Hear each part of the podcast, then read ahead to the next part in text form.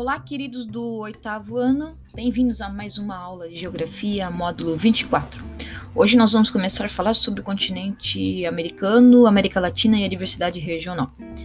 Como a gente viu é, algum tempo atrás, o continente americano é dividido entre América anglo-saxônica, composto por Canadá e Estados Unidos, e América Latina, composto, composto pelos países que foram colonizados majoritariamente pelo Portugal e Espanha.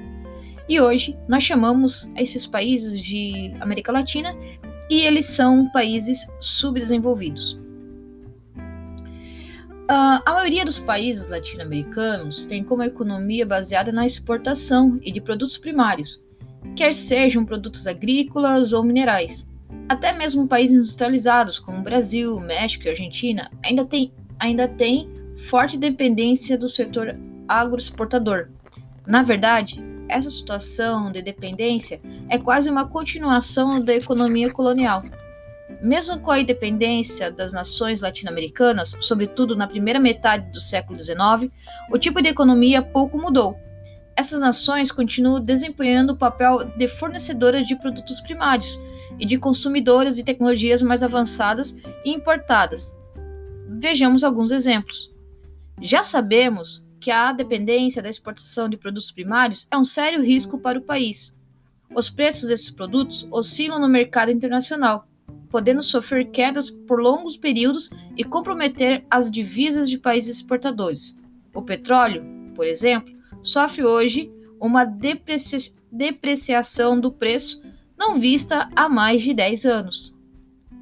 Os países de industrialização tardia, como México, Brasil e Argentina, são os três melhores exemplos de países latino-americanos que sofreram, ao longo do século XX, um processo de industrialização tardia.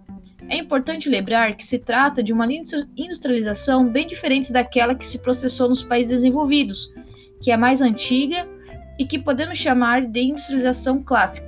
A industrialização tardia tem algumas características importantes a saber. Primeiro ponto, ela foi retardatária, ou seja, aconteceu com atraso pelo menos de um século em relação aos países pioneiros da Revolução Industrial. Além disso, é importante mencionar que não passamos pela evolução clássica, artesanato, manufatura e indústria, pois a atividade manufatureira era proibida pelas metrópoles europeias, Portugal e Espanha, nas suas colônias. O segundo ponto foi uma industrialização substitutiva, ou seja, deu-se através de substituição de importações.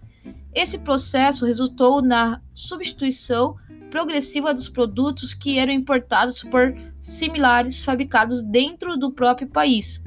Contou para isso com uma política protecionista, que vigorou durante boa parte do século XX, protegendo a indústria nacional da concorrência estrangeira. Terceiro ponto: contou com o importante papel do Estado, ou seja, do poder público. A partir dos anos de 30 e 40, os governos do Brasil, Argentina e México adotaram uma postura nacionalista e colocaram o Estado a serviço da industrialização, criando empresas estatais e investindo pesadamente na infraestrutura a fim de viabilizar o crescimento industrial. No Brasil, por exemplo, durante o governo de Getúlio Vargas, foram criadas importantes empresas estatais que impulsionaram a industrialização brasileira, como a Companhia Siderúrgica Nacional em 41, a Companhia Vale do Rio Doce em 42 e a Petrobras em 53. Já a Argentina viveu uma notável arrancada industrial durante o governo de Juan Domingos Perón, de 46 a 55. Quarto ponto.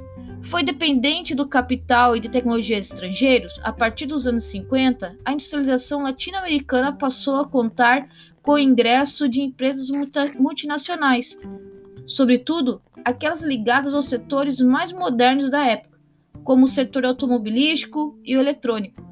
Até hoje, as tecnologias mais avançadas e as máquinas mais sofisticadas estão nas mãos dessas empresas ou necessitam ser importadas, o que gera um enorme gesto, gasto para os países com o pagamento de royalties.